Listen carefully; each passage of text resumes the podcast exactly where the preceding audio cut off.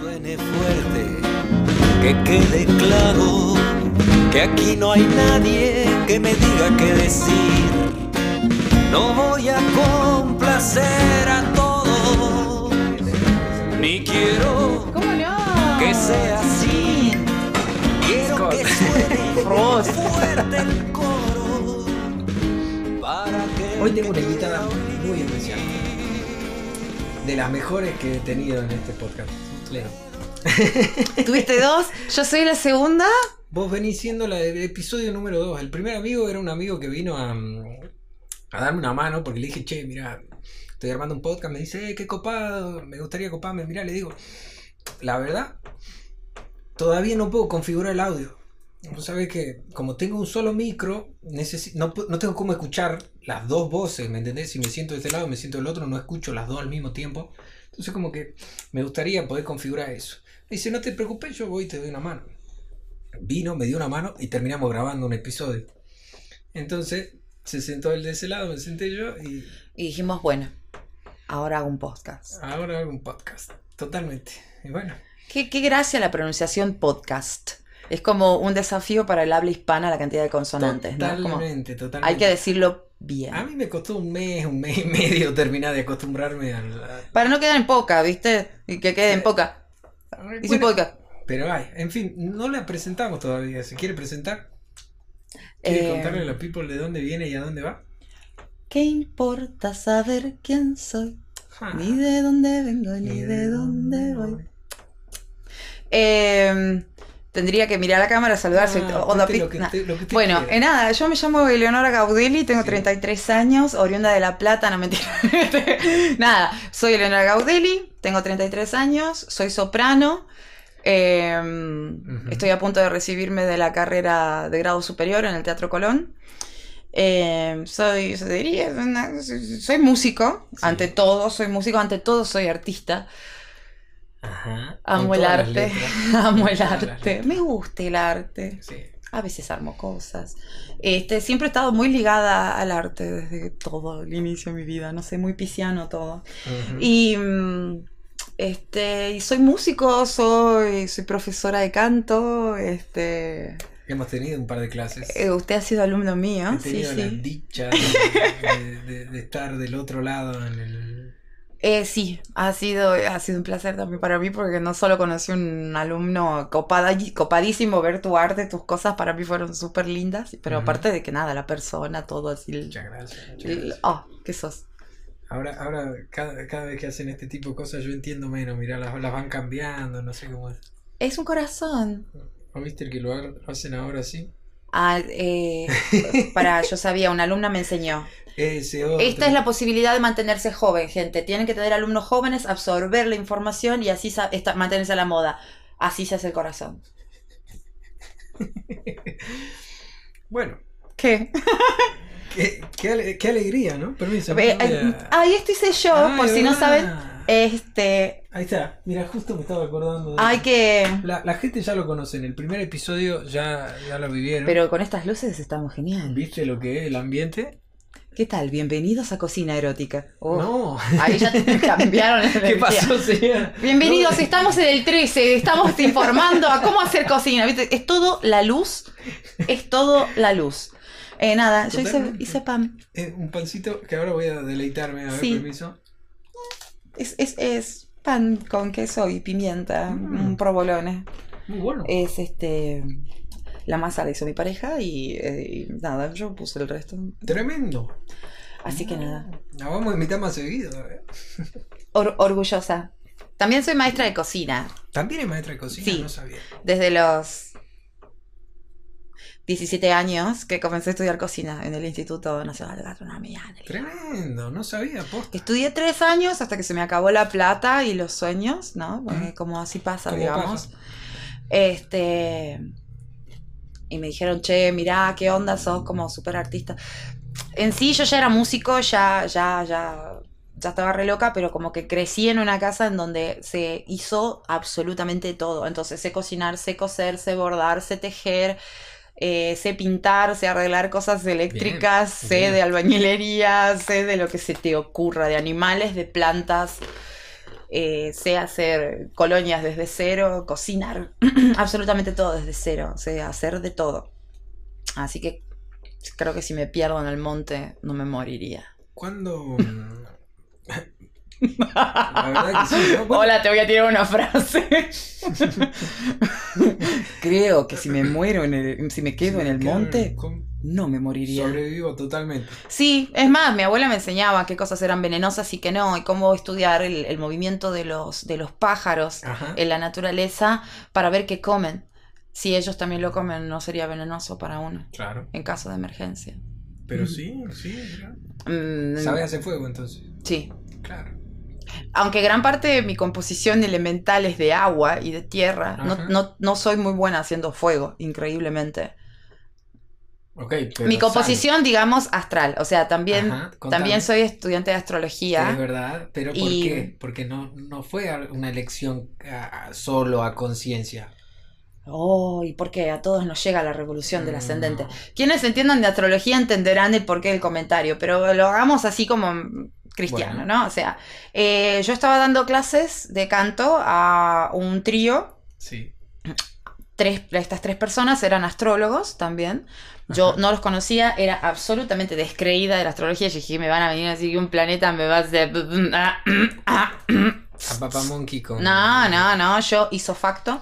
De hecho, soy de signo solar virginiana, por lo tanto me caracterizo en un regente mercuriano, o sea, el planeta de Mercurio, que es toda la comunicación, las leyes, el orden. También soy muy estructurada como persona, como- como muy cuadrada, ¿no? Mi estructura es muy dura, como la Tierra, a veces. Ajá. Y me caracterizo por tener cosas en la base del elemento del signo zodial, como la tierra. En la tierra vos podés plantar, podés hacer, podés crear. O sea que soy tanto desde mi personalidad súper creativa, dada, pero al mismo tiempo muy estructurada, que por eso terminé siendo cantante de ópera, ¿no? O sea, soy músico, es fluir, es arte, pero así. Claro. Porque la disciplina. Bajo y la esta ley. Más allá de la disciplina, es el orden que tenés que tener en ese mundo. No, no hay paso en falso. No hay posibilidad de error. Y si te vas a equivocar, es como, no sé, caerte en la calle, decir, bueno, yo camino así. Entonces, es- Claro. acá no pasó nada. Cayendo con estilo, digamos. A nadie le cancelaron una función. Al otro día subís una foto diciendo, estoy regia. Total. No existe, pero bueno, hay que, hay, hay que, hay que aprender, aprendí de ese mundo mucho. Y, y es formador de personalidad. Creo que lo mejor es como un servicio militar de la música para mí. este, literalmente. Totalmente. To- Es sí. un servicio militar, es este, ten- hay orden, hay jerarquía, hay jefes, hay subjefes, comandantes, hay, hay todo, en, en- al menos en un teatro así de grande. Que lo que conocí yo acá es solamente el ápice de lo que puede haber en el resto del mundo, ¿no? Bueno, es un primer paso. Grande. ¿Qué te parece? Saliendo de donde estamos. Entre salteños creo que somos cuatro o cinco salteños que hayamos pisado el Colón. Eh, Sí, ¡Qué numerito! pocos. Realmente ni siquiera nos conocíamos. Una Ah, de cinco en el peor de los casos y en el mejor una de cuatro. Eh, sí, o sea, femenina, sí, y después está Sergio Wamba, que, era, que él es eh, bajo o barítono, perdón Sergio si no me sé tu registro, Este, Hola, aunque fuimos juntos a la facultad, toda la historia, sorry, no me sé tu registro. Eh, bueno, que el varito no varía. no, igual es excelente cantante, pero yo tengo una mentalidad que requiere poca información. Ok, ok, ok. Sé que se llama Sergio, it's a lot. Entonces, Entonces, nada. eh, no sé qué, qué decirte en cuanto a eso. Es como de repente darte cuenta que sos alguien que hizo algo que era muy poco fácil de hacer. O sea, ¿qué te parece si arrancamos por el principio? ¿Cómo se te dio por la idea de dónde vino? ¿de qué? ¿De ser Colón. músico o entrar al Colón? No, el Colón, el Mi Colón. vieja. No, no me digas. Mi vieja. Mi vieja entró a internet y encontró un, no sé si fue una, la página del Colón, una página, no sé. Y me dijo, mira, Leo, a- acá hay este, una página que están los requisitos para ingresar al teatro o algo así fue que me dijo. Yo empecé a leer, me pareció como mucho, Me pareció mucho, pero bueno, ya me plantó la semilla de la duda. Al tiempo, en la, en la Universidad Católica, yo, yo era alumna de la Universidad Católica en Salta acá, Sí. eh, y me habían hecho como un eh, se abrió el Colón al país, hicieron como un llamado a buscar cantantes líricos que haya eh, dis- diseminados en Argentina. Había que grabar una un área de ópera y mandarla en ese momento, ¿sabes lo que era grabar? ¿no? Estamos hablando de 2009. Anda a grabar algo, hay que buscar un estudio de grabación, tenés que arreglarte con un pianista, pasarlo a CD. Ese CD había que mandarlo para Buenos Aires con correo, all that shit. Sí, sí, ahora no ha cambiado nada. Hay algunas cosas que siguen siendo el doble estresantes, que es tener que filmarte a vos mismo. El tema de pandemia y todo eso hizo que el músico se tenga que volver productor recontra archi Ujú. super mega hiper Todo. marketinero porque Todo, todo, sos, sos todo, el que limpia, el que ordena, el que tiene la gente, el que llama, el que crea los contactos, el que filma, el que limpia, El que edita después. el que edita, el que después tiene que hacer la publicidad de las cosas que uno hace con, con- con el corazón en la mano diciendo I hope you like it. No, o sea, espero que, que- sí, hice sí, eso es, eso es. como la semilla ahí transformada en fruto de- con todo el sudor, ¿no? Que ahí me parece justamente la importancia de estar haciendo lo que uno ama, lo que es la pasión, porque si no, ¿cómo aguantás semejante carga? Y no se trata de aguantar, se trata de decisiones. A ver, Vos decidiste esto. es una elección. Es una elección. Eh, obvio hay que tolerar nuestras propias frustraciones. Es- El, el músico es alguien que debe aprender a tolerar sus propias frustraciones. Y es de la única manera de mantenerse apegado a la disciplina, de entenderse a uno mismo, de saber de que hay días que uno no, no puede ensayar, que no puede practicar, te puedes sentir muy mal, te puedes estar pasando un momento personal horrible, pero um, hay una voz interna que te dice, recordá el placer que es poder cantar bien, el, el hecho de- de poder estar compartiendo tu alma con muchísimas personas en una función, el hecho de hacer arte, lo bello que es, en ese momento vale todo el otro esfuerzo. Entonces otra voz agarra y te dice, ¿a vos te gusta esto? Bueno, Trabajá. Banca- Bancate la pelusa. trabaja, no hay otra. ¿Qué hay que hacer? Fuerza. Em, En mi caso, Contame. em, eh, ay, sacaría la carta de la fuerza. Ah. ¿Sacar? ¿Querés sacar? Si la encuentro, eh, sí. Mientras tanto voy hablando. Y me sirve Em, para corroborar que esto esté todo funcionando bien. Toca el, el televisor cada tanto. Esto está de 10, bien. Bien, ahí eso acá, el, el- ¿cómo se dice? El invitado, en este caso la invitada, tienen trabajo acá. Tiene que recordar que cada tanto hay que despertar la luz, porque si no, la luz se apaga. Encontré la fuerza. Muy bien, habemos fuerza. Ojalá todos pudiéramos ah, decir así de fácil. Abrir un mazo de tarot y decir, "Ah, vez. encontré la fuerza. It's recording. No sé cómo querés que la acerque. Eh, mira, desde ahí. eh, sí. Mira, bien fácil se las acerca. Así. Wow. Muy bien. Es. Es- esa es la, la eterna, así que confía en esa que. Ok, muy bien. ¿Se ve? No, en esta no, porque esta es la de abajo, Ah, ok. la que está conectada, Bueno. pero no te preocupes. Esta es la carta de la fuerza en el Pero volví acá porque el micro no te va a escuchar. Hola. ¿Qué? Hija del río. está, está fuerte el. ¿Cómo se llama esto? La, la ganancia. No hace falta que te pongas muy, muy cerca. Bueno. Nada. eh, en- no me acuerdo referente a qué encontré la fuerza, pero nada. Iba a de la lo de fuerza de tener que ensayar. Y me gusta mucho siempre usar de referencia esta carta en el tarot porque significa una mujer, o sea, se ve la imagen de una mujer con sabiduría infinita que no se sabe si está agarrando a la fiera para sacarle algo de la boca o la está conteniendo. Porque en la cara de la de la mujer está, está de blanco, por lo tanto es paz, sabiduría, es- Serenidad. Serenidad, todo. El, el, cielo, el cielo en amarillo, no hay problema, así es, también significa sabiduría. La fiera también está como coronada de naturaleza y de, y de laureles, de flores, así que tampoco significa algo peligroso.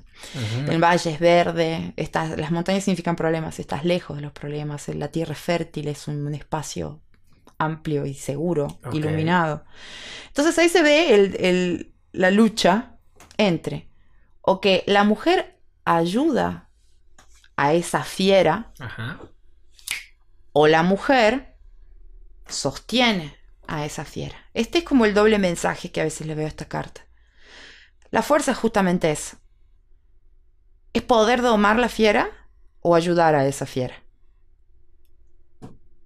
Tener la fuerza de levantarte a las 4 de la mañana cuando te acostaste a las 2 para estudiar un pasaje de Mozart, para que a las 6 de la mañana te entres a bañar, a las 8 estar en un bondi y a las 10 estar cantando en el Colón, requiere fuerza. Y hay que saber domar esa fiera. Bien. Porque después el cuerpo te va a pasar factura, uno va a estar muy cansado, uno es un ser humano en el fondo, pero adentro hay una fiera que dice yo puedo.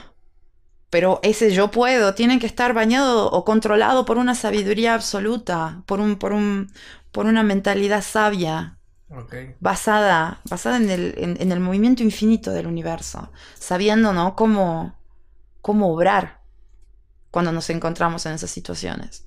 Y de vuelta es la misma balanza, o el punto medio aristotélico, ¿no? Es una balanza libriana más bien. Claro. O como una templanza. Te sigo. A ver, la, la estrella. No, mejor la templanza. Anda al sillón vos. Ya es Lara, ya la conocen. No, no estuvo en el primero. En el primero se portó bien, más o menos, pero bien. Bueno, ¿No así te molesta sería. si le convido un pedacito? Para nada, está todo para compartir. Anda al sillón. Va. Al sillón, al sillón, al sillón. Va. Así sería la, la templanza. Mira. Ajá. Es, hablando ni más ni menos, la posibilidad de manejarte entre el mundo de las emociones y entre el mundo de la terra- terraneidad, si es que existe. Sí. El poder enfriar las aguas, el poder llevar las emociones de un lado al otro, como templando esas aguas, no, no caer en la furia, ni tampoco no tener emociones. Es el punto medio aristotélico, ni mucho, ni ningún extremo. Aprender de los grises y en el medio. El punto de equilibrio. Exacto, La virtud. la virtud.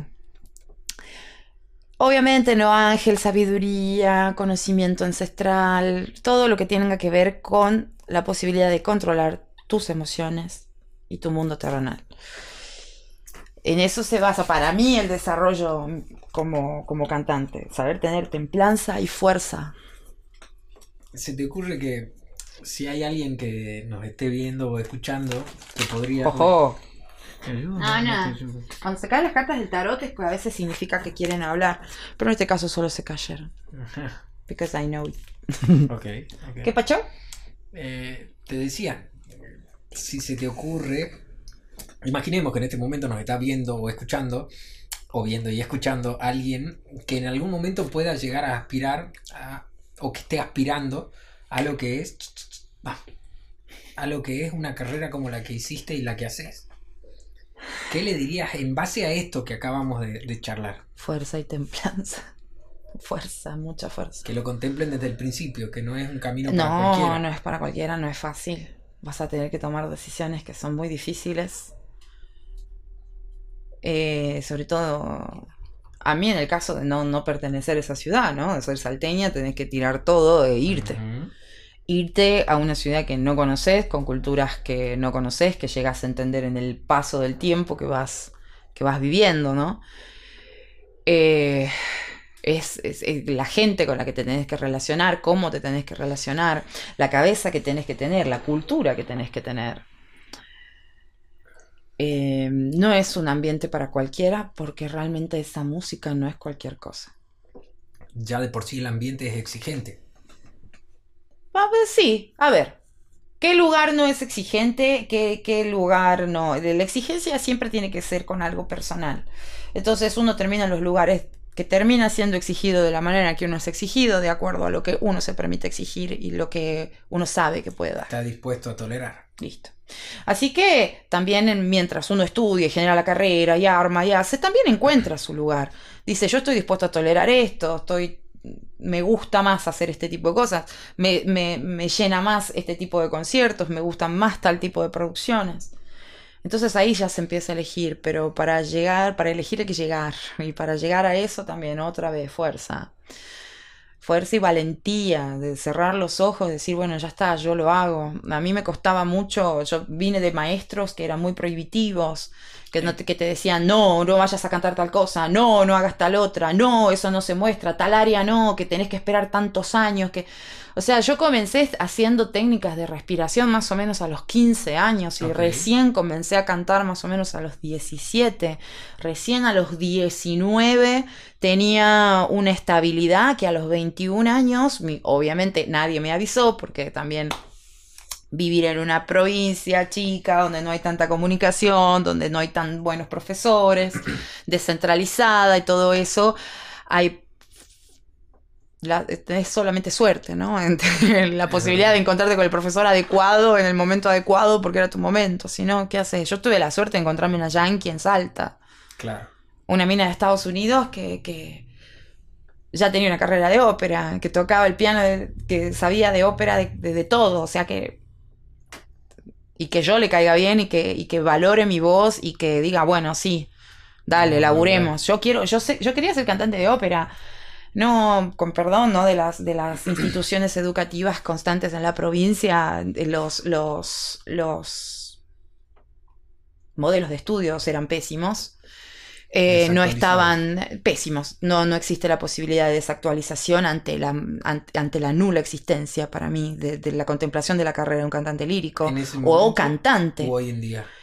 Hoy en día no lo sé porque hace muchísimos Entiendo. años que no vivo acá y no, no, he, no he ingresado a estudiar ni tampoco he ingresado como docente a algún sistema público como para saber qué programas hay. Comprendo. Hablo sobre el desconocimiento, pero en ese momento, si uno quiere ser cantante y tenés nula, nula contención, digamos, desinformación y cosas así que te terminan frenando. ¿Qué le recomendarías entonces a alguien que está buscando en ese aspecto eh, como para que se pueda orientar o La idea clara ante la todo. brújula? No, pero vamos a algo un poquito más preciso. ¿A dónde se podría informar más a fondo sobre la, justamente para conseguir la información que necesita para poder llegar y alcanzar el objetivo que ponele, que el objetivo sea cantar al- en el Colón o formar parte del staff del Colón? Hola, andate de la provincia. Bueno, antes, después de Tough. no quise ser cruel. Justo antes, no, es que es verdad. Estamos en Salta, en una ciudad muy lejana, a donde está el epicentro más cercano que puede llegar a ser Buenos Aires. Mm. Entonces, ¿cómo conseguir esa info? ¿Cómo conseguir eh, los primeros, primeros, primeros pasos para alcanzar a ese objetivo? Bueno, ahora las cosas han cambiado bastante. Total. O sea, ya hay gente que se recibió, o sea, yo ya me recibí, digamos, de la católica, me estoy por recibir de otra cosa más, como que- Obviamente hay gente de mi edad que también ya es licenciado en música, recibido de la misma cátedras de las mías, ¿no? Por lo tanto, no digo que hay una desinformación completa en la actualidad, porque por, por el hecho no ahora, pero enseñé acá y formé voces, hice clases magistrales, o sea que sé que hay cantantes, sé que Justo te iba a preguntar, hay. eh, desde tu experiencia, perdóname, seguí. Eh, la idea es que siempre se tenga el norte bien claro de qué querés, como para elegir bien al profesor.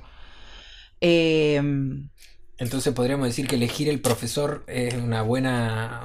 Elegir bien el profesor. elegir bien un, un profesor, uno tiene que saber que no vas a tener un, un solo profesor para toda la vida.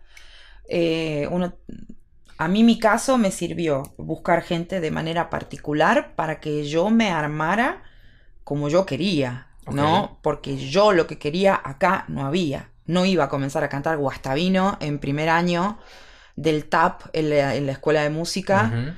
Cuando para mí la música de cámara es mucho posterior a la ópera y si necesitaba enfocarme en ópera no me convenía comenzar por un repertorio con respeto, si digo mal el término, moderno.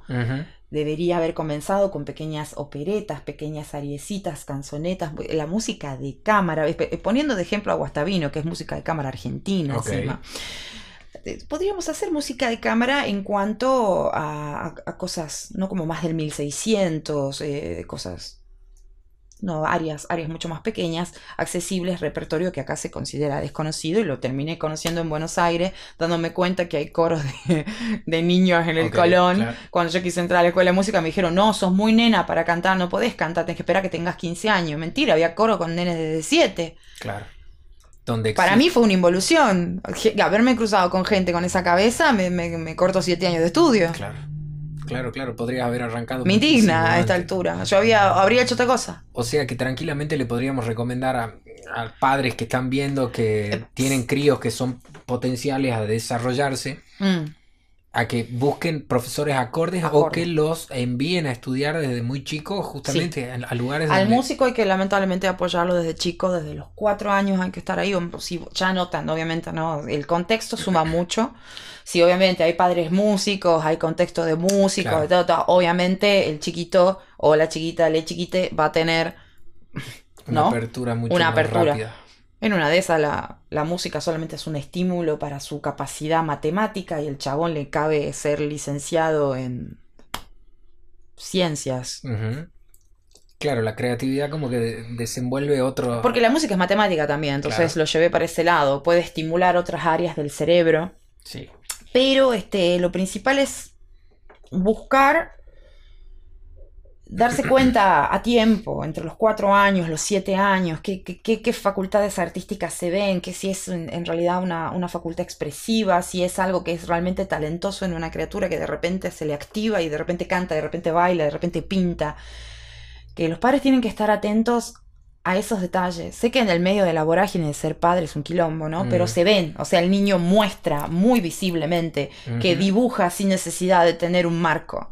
¿Entendés? Claro. Es que, o que pinta sin necesidad de haber tenido que calcar. Si un padre ve eso, tiene que saber que ese chico ya sabe pintar desde antes, desde que nació sabe pintar. Ya llévenlo. Obviamente, a qué sé yo, una primaria artística, una secundaria artística, llévenlo porque eso es lo que mismo, por ejemplo, me hubiese encantado que me pase.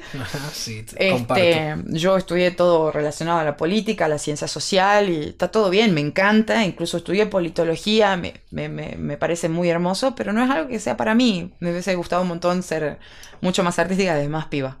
Para ahora de grande no tener tantas trabitas. Mira, se me ocurre hacerte dos preguntas. La primera es eh, si querés que te caliente el coffee y la segunda es, porque llevamos un rato charlando y el café estuvo acá. Y la segunda es, por ahí, mientras yo voy a poner eso a calentar y de paso traigo agüita, si le podrías recomendar específicamente tres o cuatro cualidades que consideras que tiene que tener un docente de la música o del arte en la materia en la que vos estás. Qué responsabilidad. Bueno, es que sos una, una- Estás habilitada por la experiencia que tenías a dar ese tipo de recomendaciones. Uh, es, es y eh, tu logro. cuatro. Y tu logro te las que vos quieras. Mm. Volvemos de esta breve pausa. Tenemos cafecito, tenemos agua. Yo voy a empezar ya a cambiar esto para acá. Yo Y me a caliento traer- las manos Bueno, con el café. Eh, cuando, cuando quieras agüita me decís. Sí, yo tomo, soy más cafetera. ¿Te animas? ¿Lo pensaste? Eh, sí, pensé, pero bueno, a ver, la principal, que es un poco obvia, es ser un alma sensible. Todo músico es un alma sensible. Bien. Por lo tanto, ahí ya hay un paso ganado. Bien. Considero, ¿no? Que todo músico es un alma sensible. Considero. Ok. Eh, segundo, la calidad y la calidad humana. Bien. Uno cuando es docente no, no se encuentra con un niño o con un adulto o con un adolescente, cualquiera que fuera, ¿no? El- en la situación de alumno-profesor. Ujú. Uno no se encuentra con una persona que viene y cumple con un instrumento y chao, que se retira. Yo no considero eso, me, me formé bajo ese ambiente que a veces funciona, a veces no. Sí, es bastante, bastante. deja mucho que desear. Quieta. Pero que este, en cuanto a calidad humana es el trato. Eh, bajo ningún aspecto hay que tolerar ningún maltrato en situación de ensayo o en situación de, de- de práctica, de nada.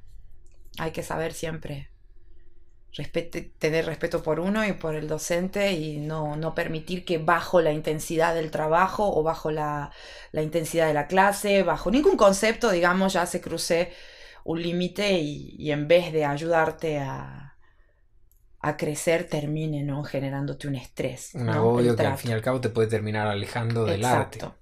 En tanto en calidad y humana y, y que fue lo, lo otro que dije, calidad y Calidad y trato. Calidad y lo del arte, lo de la conexión del... sí, ser un alma sensible, y era la calidad y, no me acuerdo la otra palabra precisa. Es que también debemos entender de que el alumno es un todo.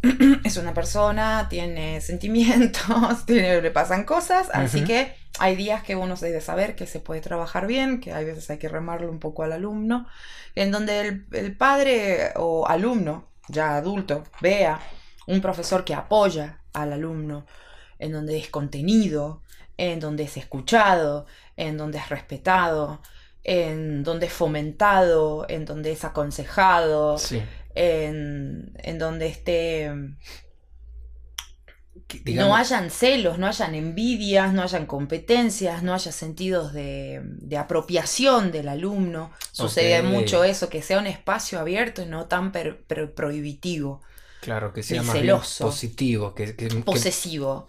Que sucede mucho, bueno, sucedía, no lo sé, de algunas cosas que están cambiando en el mismo momento que yo estoy hablando. Bien. O sea, el mundo ha cambiado un montón y cambia cada vez más a formas aceleradas. Hablo en base a la experiencia que yo tengo desde los 17 años con, con un profesor particular Ajá. con escuela de afuera, digamos, siendo este, estadounidense, esta mujer. Me he formado con profesores de Rusia, o sea, me- cuando fui violinista, eh, también tuve profesores ¿no? de, de otros países con la suficiente disciplina, cuasi doctrina. ¿Te tocó digamos, acá en Salta? acá en Salta. ¿Quién te tocó? Bueno, tuve.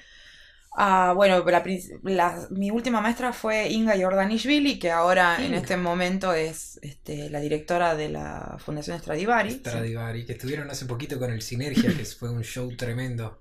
Eh, luego Natalia Bondarchuk, que era mi primer maestra No, de no violín. Y ella es una, una violinista de perfil muy bajo, que, que creo que fue una persona súper amorosa, que, que la verdad solo tengo recuerdos amorosos de esa Ajá, maestra. Fue una persona muy tierna, eh, muy humana, muy humana. Ella y su hija. Este, ella mm, creo que en este momento sigue trabajando para la orquesta provincial. Como creo que está en la parte de primeros violines. No en la fila de no- primeros no, violines. está en el coro, ¿no? En- No, ella es violinista, te estoy hablando de, de violinista. violinistas. No. Arranqué como Viste que violinista. trabajan con una orquesta de la universidad en el coro que coincidimos, en el coro de la de Claro, que es la camerata, que es de, de Jorge, decís vos. Exacto. Este, sí, que también está Inga en el violín con a veces este- su hijo No, Sasha. no la- a Sasha sí Y, lo ubico, pero a, mm, él- a él, a ella no la he visto. Inga, y, y bueno, en el último concierto. Interpretando no la he visto nunca, ¿eh? Ejecutando, ¿Tocando? No. A Inga no la viste No, nunca, qué raro. no. Bueno, es- No coincidí. voy a decir algo que muy poca gente lo, lo va a entender, capaz la gente del ambiente de Salta, o si esto en algún momento llega hacia Inga, Seguro que va a llegar porque acá no hay muchos este, espacios que hablen de o esto. hacia Víctor, Te- ah, que era, ay, no puedo recordar el, no- el apellido de Víctor, disculpe maestro Víctor, yo, mi, mi- Víctor, pronto, este, pronto nos veremos también por acá. Algún día quizás ¿Quiénes, lo quiénes pertenecen ¿no? al mundo de la, de, la, de la orquesta en Salta van a entender perfectamente quién es Inga y quién es Víctor. Eh, creo que ellos son la mano más prolija que vas a poder ver en cuanto al movimiento del arco en el violín. Es la. Yo, los movimientos de arco, la sutileza, la delicadeza, la elegancia, el amor con el que vi que Víctor tocaba, ese hombre solamente te apoya dos dedos y ese arco vuela con la li- ligereza de un ave y saca un sonido que te invade absolutamente todo.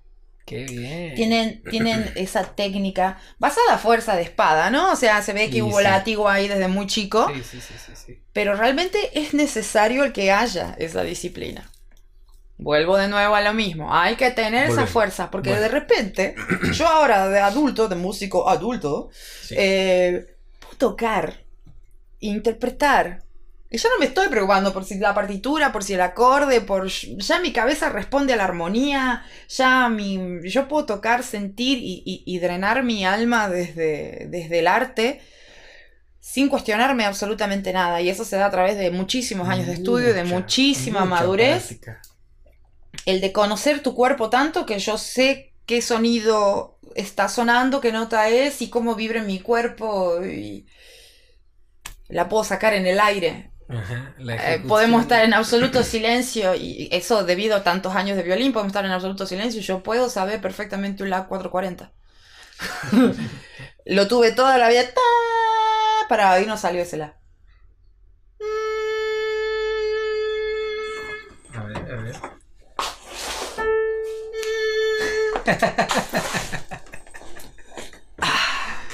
Open your eyes, Morty, focus on science. Eh, hay que, Totalmente. hay que, mira, Open the window. Si yo no me. si yo no me hubiese sentado horas así a, a pelear con un piano, porque era pelear, o sea, ¿por qué lidiar con nuestras frustraciones? Yo no era una persona disciplinada. ¿Mm? no era una persona ordenada, no era una persona estudiosa. Me cuesta muchísimo ser estudiosa estoy segura que todos mis profesores dirán que nunca fui estudiosa. No saben lo que me cuesta. Pero me metí en este baile.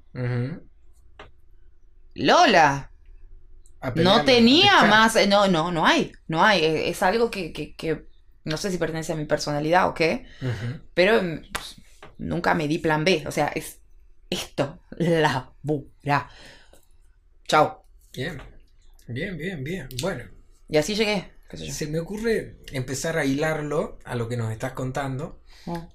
Con algo que tiene este podcast en particular, que es una frase, un hilo conductor, que tiene la intención de conectar un episodio con el otro para quitarle la rigidez, pero a la vez tener algo que conecte uno con el otro. En fin, valga toda la redundancia, hay una frase que es tus palabras cambian el mundo.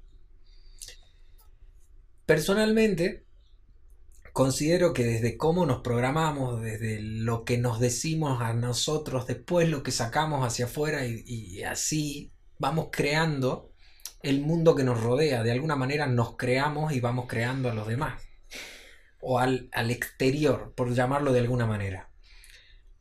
Fuera de este pensamiento, pero como para que lo tengas como referencia. ¿Vos considerás que esta frase hace, hace me halla en ti? Es como que considerás de alguna manera que tus palabras cambian el mundo y si lo considerás, ¿podrías comentarnos alguna alguna experiencia, alguna vez que, te, que hayas dicho así, eh, mis palabras cambiaron mi mundo? Wow, que las palabras, sí, es verdad, o sea, eso yo lo creo, estoy sumamente convencida de tu frase, que es una realidad, y es una realidad y es una responsabilidad terrible. Fuerte. Hay que tener mucho cuidado con lo que se dice, porque se puede materializar. Eh, a mí no sé si me pasó de, de decir yo voy a hacer así y que salga así y que se dé así. La vida me dio cada baile. Bueno, sí. El objetivo siempre estuvo, pero ah, hubo mucho en el medio hasta que uno llega a ese objetivo. Bien. Lo que sí tuve fueron como pequeñas, pequeños decretos. Algo que, que juré que yo quería conocer el mar, pero quería conocer el mar o quería conocer el mundo cantando por mi trabajo. Tremendo. Yo no me voy a pagar un pasaje para, para ir a ver el mar. Me lo van a pagar a mí. Ajá. y no porque yo quiero ir a ver el mar, sino que mi arte es tan hermosa y tan valiosa que esa ciudad entera me recibe para que yo le dé mi arte y así yo la conozco. Tremendo. Eso pensé. Y la vida me lo concedió. Me, me conocí el mar. fue hermoso. Fue la, fue la experiencia más maravillosa de mi vida. Y después me pagué un pasaje y volví al mar para mi cumpleaños de regalo. Porque fue como. Ahí hay una cosa que se me cumplió. El cantar en el Colón también es algo que, que, que dije. yo- lo dije en broma a veces hablando con una amiga. Decir, yo me voy a ir al Colón. Acá estoy en el Colón. El la macana que cuando estuve parada por primera vez en el Colón, en la sala gigante, with- todo así, Ujú. vos sos absolutamente nada. Yo ya estuve ahí, no sé, no tuve el más mínimo nervio. Ok.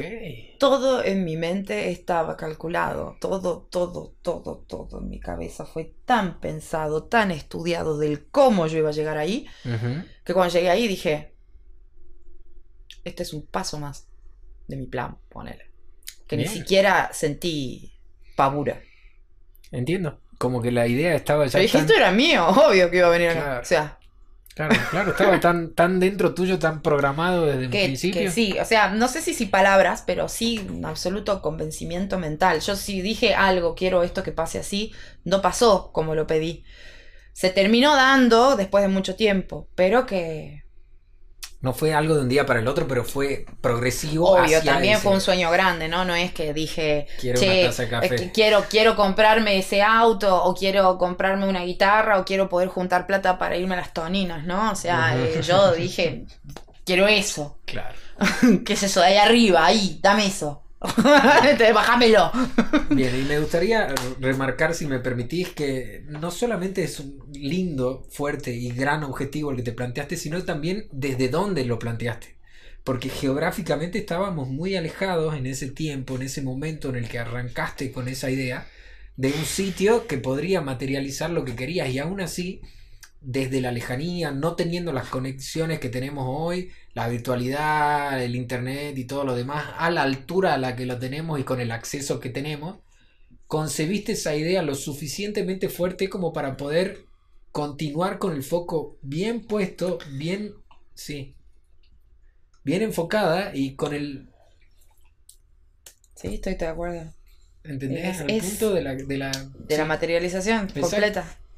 Y estabilidad del mismo. Y el juego de la vida que hice yo por eso, ¿no? A ver.